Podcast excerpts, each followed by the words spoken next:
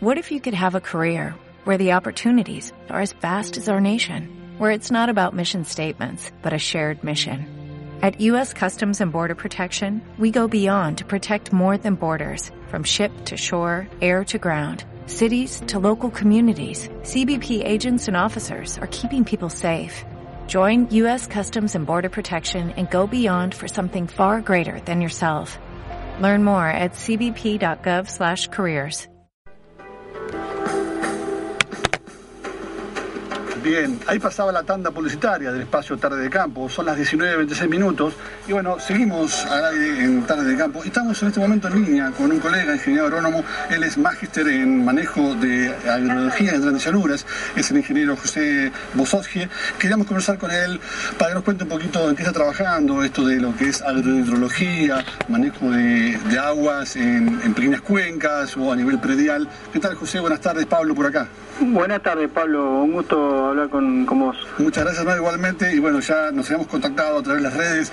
Eh, estuvimos trabajando en esto en, común en alguna época, ya, no me dedico más, pero, pero bueno, y también con algún amigo en común, como Eduardo Pántano. Y quería, bueno, quería compartir con vos eh, un poco la charla y bueno, contarle a, los amigos, a los vecinos del distrito y de la cuenca del Salado, que, bueno, qué estás trabajando, qué estás haciendo, qué, qué estás, qué estás eh, justamente avanzando. Bueno, generalmente lo que, se hace es eh, poder retener un poco el agua eh, en las partes altas de los campos, eh, digamos, porque esto todo es agua dulce, ¿no? Sí. Entonces la mayoría de los que...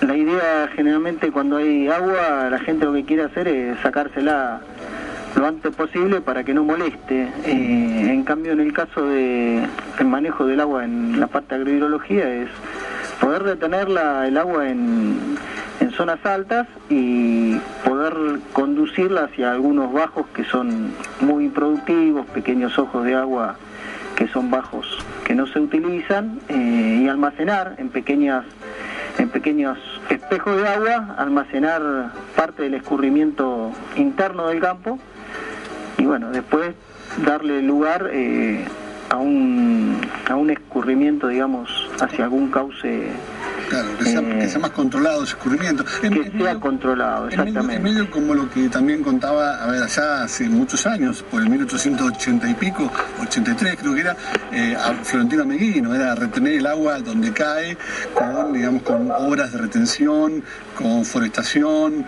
A ver, estamos hablando, a ver, era, era un concepto genérico más allá de que también se oponía a los grandes canales que se realizaban en, la cuenca del Salado y en la provincia de Buenos Aires, pero en definitiva ese concepto era retener el agua donde cae y esto es casi lo mismo, es en definitiva generar eh, cubetas de retención, lagunas artificiales seguramente, eh, montes y bueno, y conducir el, el excedente por las partes bajas, sería así.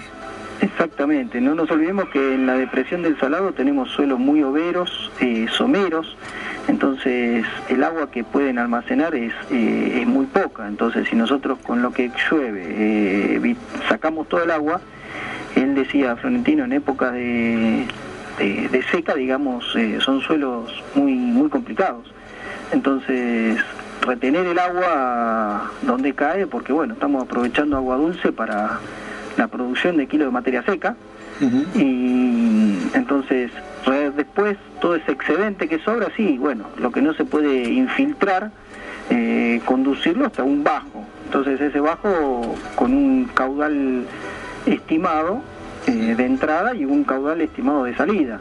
Entonces, que esos, esos, esos espejos de agua que trabajen como pulmones, pulmones de reserva y pulmones eh, hacia aguas abajo, porque si no el problema es que, bueno, cada uno que hace canales, canales, canales, eh, de aguas arriba, el, que el, único perjudicado es el que está en aguas abajo. Bien, y la pregunta, digamos, que haría cualquier oyente sería, a ver, por la conocemos ambos dos, pero sería en definitiva, eh, ¿cómo hago yo para retener el agua? A ver, ¿qué? ¿Hago canales excavados o, busco alguna manera para que, para que esa agua la retenga? O sea, ¿cómo se hace en definitiva? ¿Qué es una obra de agrohidrología? Bien, más que se pueden hacer, antes que hacer algunas obras de movimiento de tierra, y pequeñas prácticas que el productor puede hacer para retener el agua. O sea, sin hacer ningún, sin ninguna obra, Eh, no nos olvidemos que, por ejemplo, el corrugado del suelo, por ejemplo, en, algún poca pendiente, ya al trabajar la línea de siembra eh, en contra de la pendiente, hace que el agua tarde mucho más en llegar desde la cresta de la loma hasta el bajo.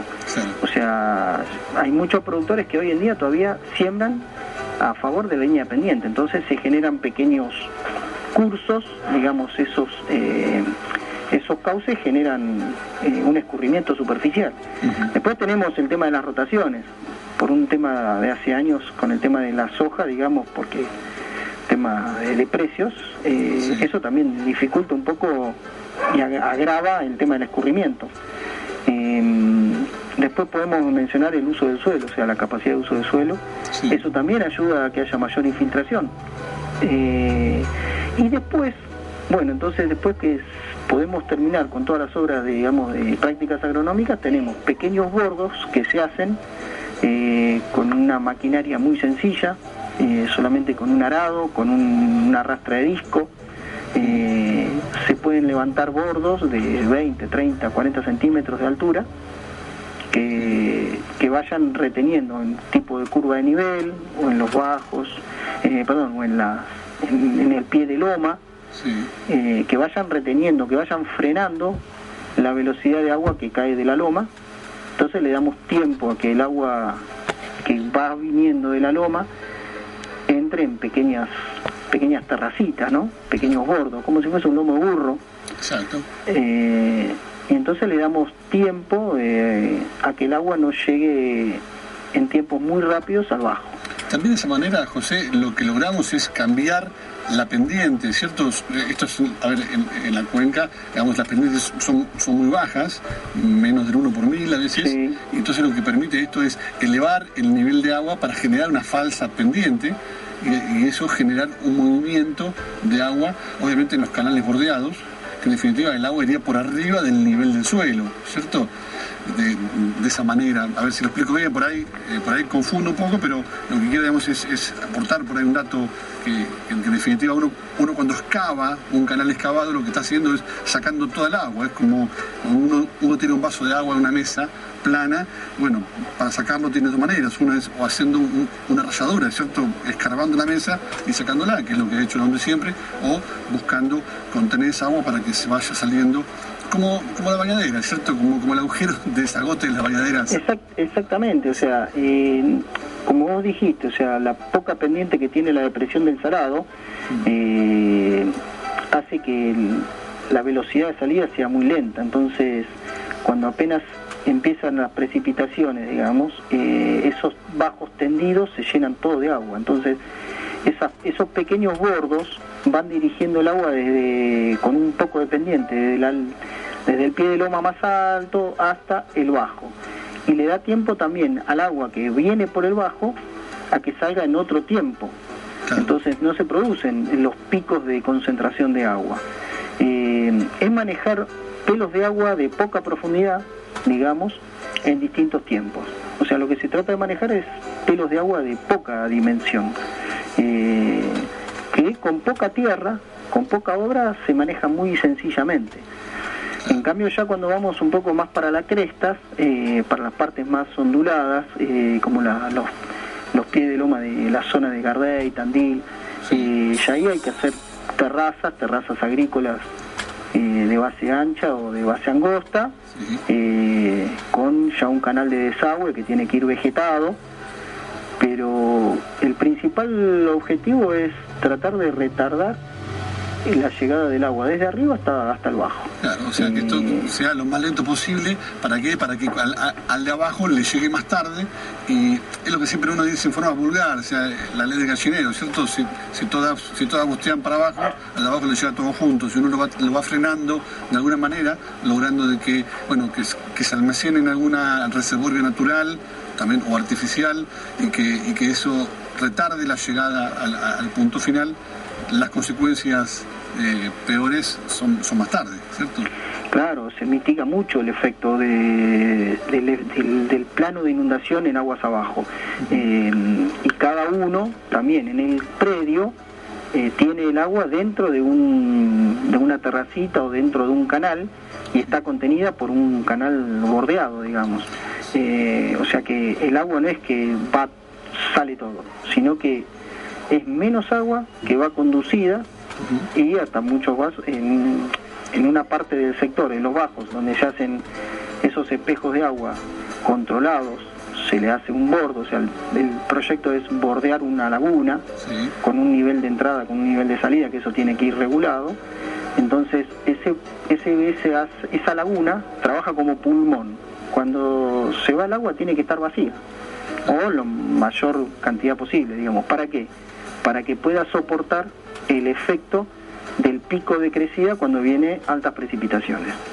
Eh, los espejos de agua tienen que estar en un caudal mínimo para que entre en la mínima y la máxima fluctúe siempre el agua dentro del, del de la laguna o del, espejo de agua de almacenamiento. ¿Qué dato importante estás dando ahí? Eso de que las lagunas deben actuar como amortiguamiento y que tienen que estar eh, niveles bajos, ¿cierto?, de esas lagunas artificiales o naturales bordadas. Cualquier por ahí, una laguna por ahí, un lo mismo, que tiene que tener un nivel bajo, ¿para qué? Para cuando vienen los golpes de agua, digamos, puedan recibir eh, agua y actuar como reservorios y frenar inundaciones aguas abajo. Yo quería hacer un comentario. Acá en nuestra región, allá por el año 85, cuando fue el, eh, gobierno del, doctor Armendáriz, se, hicieron obras. Acá estuvo la cuenca de Lanzaco, que en definitiva se hizo un trabajo de agrobiología a nivel cuenca. Hay muchos productores justo eh, tuvieron la posibilidad de tener este tipo de obras, ya no a nivel campo predial, sino en la cuenca de Lanzaco.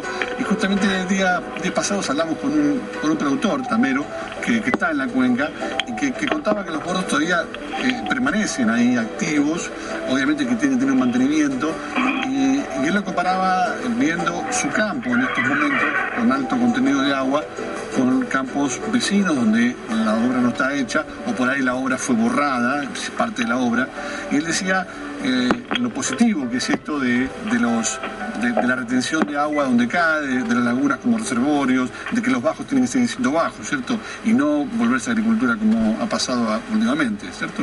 Claro, eh, yo te hice un comentario más o menos eh, a nivel de predio que puede ser, pero si esto se trabaja a nivel de cuenca, o microcuencas, digamos, todo lo que vaya siendo divisoria de agua, ya excede al nivel del predio, entonces eh, el agua viene controlada por todo la cuenca y es mucho más fácil.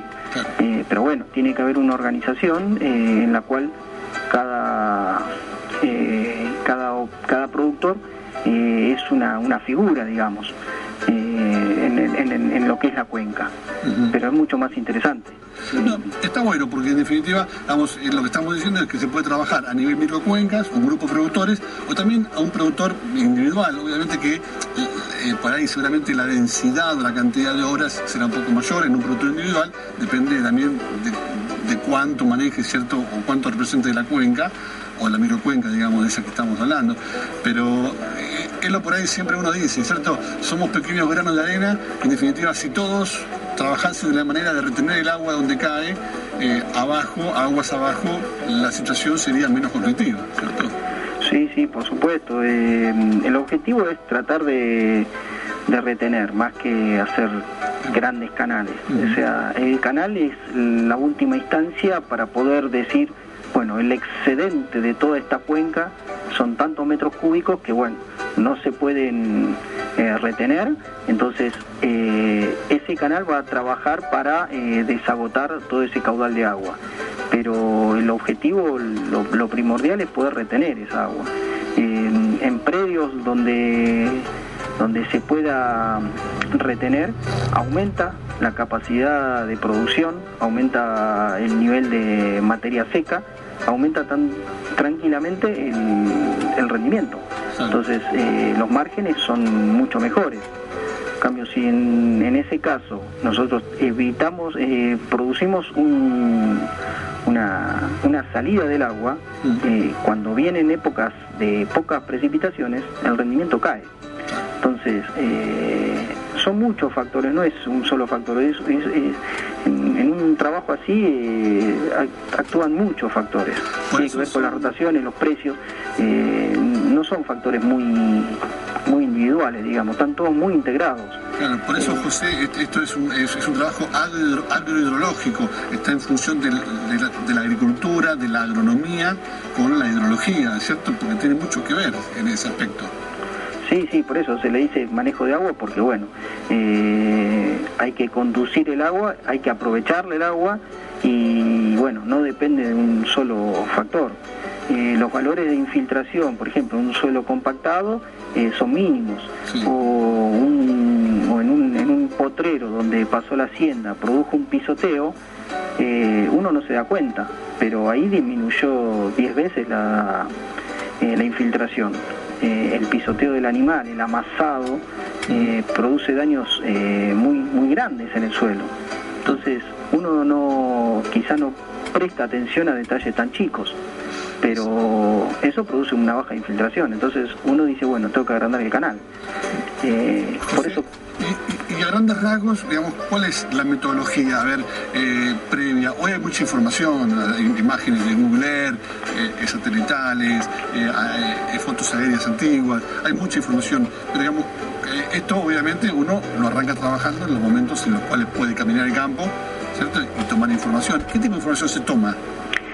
Bueno, lo que hay una base muy importante es la carta topográfica, que son las curvas de nivel de la zona, que están editadas del año 1951-53, que es eh, las cotas altimétricas, digamos, de, cada zona. Ese es el dato base que son muy exactas muy exactas sí. Eh, después de eso hoy antes estaban las fotos aéreas hoy hoy en día hay un un mar de imágenes satelitales hasta por, por épocas, que son gratuitas, pero también eh, si uno quiere comprar en una imagen satelital eh, de una zona, la CONAE, uno pide la, la, zona, la fecha, y puede comprar una imagen de un determinado momento.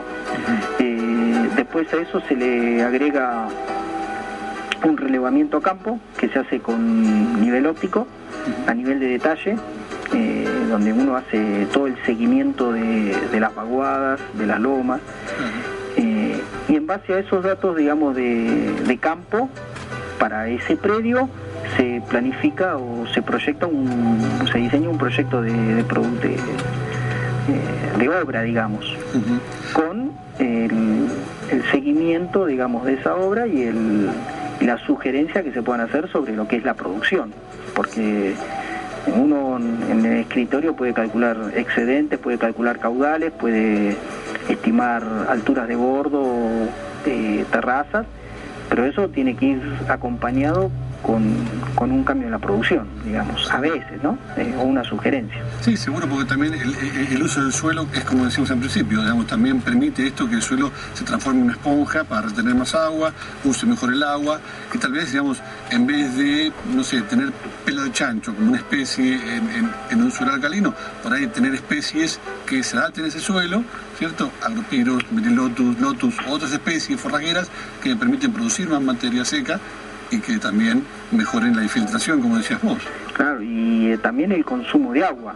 Eh, hace poco hubo una, unas jornadas eh, en Pergamino, creo, sobre sobre no en la Cámara de Diputados en La Plata. Ah, sí. Y estaban mencionando con datos que son muy muy públicos, digamos, pero bueno, que aún muchos no lo todavía no lo no lo reconocen, digamos, ¿no? Pero el tema del doble cultivo, el, cultivo perenne, la cantidad de milímetros, por ejemplo, un alfalfa o un cultivo perenne que puede evapotranspirar 1100, 1200 milímetros anuales.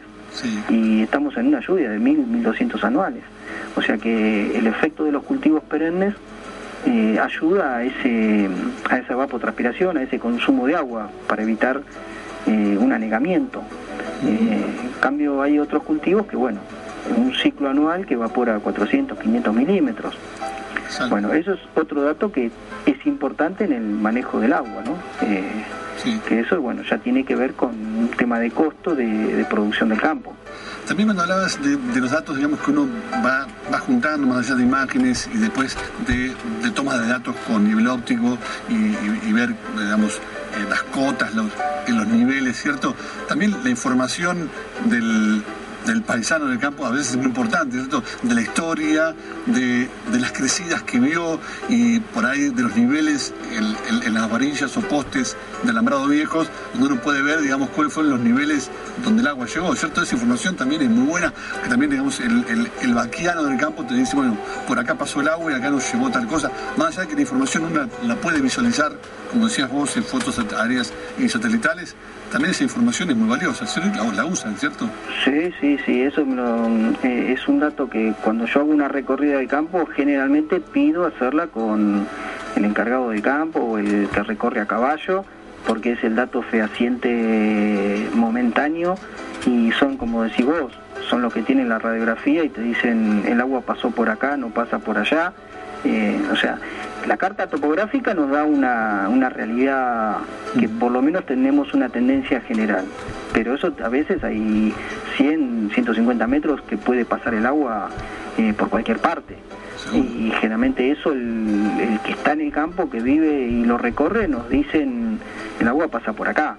Eh, y como también hay, hay datos, digamos, de pelo de agua, donde el agua hasta donde llegó, uno con vegetación puede ir dándose cuenta también cuál es la vaguada, por dónde, hasta dónde llega el agua, el peligro de anegamiento, pero sí, esos datos son muy importantes. Eh, lo mismo que la gente que eh, toma los datos de lluvia, o sea, esos datos de precipitación de día, que a veces quedan en los campos, bueno, yo trato de pasarlos para tomar el dato de máxima de, día eh, o máximo de precipitación, no solamente de un día, a veces y un día llueven 20, 30 y el campo lo soportó. A los dos días llovieron otros 30 y ya se anegó. Y a los cuatro días otros 30 y ya produjo la inundación. Eh, entonces, eh, esos datos sirven, que los tienen guardados, eh, para, para poder estimar las crecidas, para poder estimar las obras que se puedan hacer. Exacto. Y hay mucha información, todo hay que usarlo muy detalladamente porque cualquier dato que a uno se le pueda escapar puede producir eh, daño mayor, digamos, ¿no? Como las terrazas. Seguro. José, y todas estas obras son, digamos, a ver, son a largo plazo o a largo y mediano plazo. Uno lo puede ver haciendo estas obras por ahí es, bueno, eh, al principio, bueno, cómo, cómo conduce el agua, pero después cómo responden los potreros en función de esta recuperación que decíamos de eh, más infiltración, mejores especies, eh, más esponjosos, más materia orgánica, futuro. Eso permite, obviamente, lo que decías vos, ya la cuestión económica y redituable del campo, pero es no es magia, no es hoy lo hago y ya tengo la, cierto el resultado instantáneo. Es, porque somos así argentinos, somos queremos una respuesta ya a veces. Sí, lamentablemente sí, es, es así como decís vos, o sea, nosotros podemos eh, hacer una obra, que muchas obras que se pueden repasar, se pueden, primero que se hacen con poca maquinaria. ¿sí? O sea, con una champion, con una, un arado, con un disco, se pueden levantar bordos, abrir un canal, hacer un bordeo de laguna. Eh, con maquinaria sencilla, cualquier campo lo puede hacer. Pero esa obra generalmente eh, nosotros tenemos mala memoria, eh, digo nosotros porque cuando se van los periodos húmedos, empiezan los periodos secos, claro, ese canal que estaba ahí en el medio del campo quedó. Y la vaca lo cruzan, eh, o a veces en los tractores lo cruzan en diagonal, eh, se cortan los eléctricos, se van rellenando en una época, y claro, cuando viene una época de un año de altas precipitaciones, el, encargado del campo se encontró que, tiene agua por todos lados. Eh, y lamentablemente sí, necesitamos tener una, una memoria para hacer el mantenimiento de todas las obras, porque con eso se garantiza la eficiencia de, la obra. Eh, pero bueno, es, así, digamos. No, pero con un mantenimiento de la obra queda queda una hora por 10, 15, 20 años. O sea, lo único que hay que hacer a veces es repasar los bordos, Eh, sí, ver, por ahí las vacas donde lo cruzan, por aquí se corta, alguna, en, algunas lagunas, en algunas regiones, por ahí nutrias que hacen, hacen nido y, madrigueras contra los gordos y los rompen. Pero bueno, es esto, es el mantenimiento. El mantenimiento una vez por año, por lo menos para para estar para estar protegido, el crecimiento a veces de especies semileñosas en, en los cauces, digamos. Eh, hay que darle un mantenimiento para que cuando el agua empiece a caer tenga salida. El problema es que muchas veces cuando empieza el agua a caer en los canales, como están medio rellen, medio tapón, taponados, mm. eh, empieza a explotar por cualquier lado. ¿Y, cómo ha evolucionado todo esto? Porque en definitiva, allá por el 85, cuando esto tuvo un poco de auge a partir de la provincia, ¿cierto? Del Ministerio de Agrario, sí, un pueblo de aquella época, y, que también por los 90 tuvo mucho, mucho auge, todavía la siembra directa estaba recién incipiente por los 90. ¿Y, y cómo se complementa esto? Qué bueno, a ver, justamente prácticas agroecológicas y agronómicas para mejorar los suelos. Hoy la siembra directa es un aliado en esto. Eh, hoy los cultivos de cobertura, eh, quienes están muy, en boga, ¿cierto? Para el tema de control de malezas, también es un aliado de, ese tipo de prácticas que el objetivo es retener suelo, retener agua, retener cobertura, materia orgánica y en definitiva productividad. Y es un eslabón más esto de que el agua no se lleve todos los nutrientes, no se lleve eh, el, suelo, no se lleve lo que uno no lo ve, ¿cierto? En forma laminar y lentamente se va llevando. Exactamente, o sea, eh, no nos olvidemos que nosotros en la depresión del Salado parece como que el agua tiene poca pendiente, pero que cuando se va eh, no produce daño. Sí, hay muchos muchos lotes por lavado y en cambio en la parte más serrana, digamos, con un poco más de pendiente, el tema de, del de la alta precipitación empieza a producir eh, cárcavas, pequeñas grietas, pequeñas pérdidas de suelo, eh, que bueno, con el tema de las terrazas sí se puede frenar mucho eso, pero mm, también con el tema del cultivo, o sea, la incorporación de materia orgánica. La materia orgánica es una esponja que puede almacenar y también empieza a liberar el agua en forma paulatina. Entonces, ese proceso de amortiguación que produce la materia orgánica es fundamental. Eh, podemos encontrar suelos que tienen poca materia orgánica, pero también, eh, más que tener poca materia orgánica, encontramos que hay materia orgánica nueva y vieja. Eh, entonces, hay que alimentar esa materia orgánica para que pueda absorber y trabajar en la parte del agregado. La materia orgánica es uno de los componentes principales para que el agregado en el suelo quede estable y cuando empieza cuando empieza a llover es la que soporta el, impacto de la gota de agua. Porque muchas veces el rastrojo queda en superficie, pero también cuando empieza a haber un desplazamiento de agua, mucho en los campos de soja, ese rastrojo se desplaza. Y si recorremos un poco los lotes, podemos encontrar que mucho rastrojo lo encontramos sobre los alambrados. Entonces, esos kilos de rastrojo que pensamos que pueden estar arriba del lote, los tenemos eh, haciendo incorporación de materia orgánica en, los alambrados, en los, en, los bordes, y no es muy bueno eso. Entonces, eh, por eso hay que cortar el escurrimiento superficial para evitar eso ese desplazamiento también de la materia orgánica. Exacto. José, te agradezco estos minutos, realmente muy interesante. Por ahí es, bueno, es, un inicio de un poco de charlas de esto para empezar, digamos, a, conversar sobre prácticas para mejoramiento de los campos, para retención de agua donde cae, y empezar a renovar un poco esto de la idea de allá que, a ver, porque no hay soluciones mágicas como dijimos, creo que muchas se complementan, entonces me parece importante por ahí abarcar esos temas y empezar a ponerlos nuevamente en, conversación con los productores, con los amigos, con los vecinos, para que entiendan que todo esto suma a, mejorar ¿cierto? la productividad de los campos. Yo te agradezco estos minutos. Eh, y no, muchas gracias, muchas gracias a vos y realmente felicitaciones porque poner este tema en, boca de todos realmente es un tema muy importante y que bueno, eh, hay que hacerlo como, como dijiste al principio, ¿no? Un granito de arena va sumando a, a la información. Así que no, realmente está, cuando gustes, no, no hay, no hay problema. Podemos seguir hablando. Yo te agradezco un montón y bueno, te mando un fuerte abrazo y bueno, cuando veas a Eduardo también mandarle un, saludo de mi parte. Eh, estamos muy contentos. Fernando, Pablo. Dale, muchas gracias. Un gusto, hasta luego. Hasta luego. Ahí pasaba el ingeniero agrónomo José Bosotsky, eh, ingeniero agrónomo, como decía, máster en eh, eh, agrología en llanuras y bueno, nos contaba un poco sobre lo que es agroecología, mantener agua donde cae, estas cuestiones que tanto nos importa en la cuenca del Salado y que en algún momento lo hemos aplicado y es como que nos hemos olvidado de volver a usarlo. Seguimos en Tarde de Campo.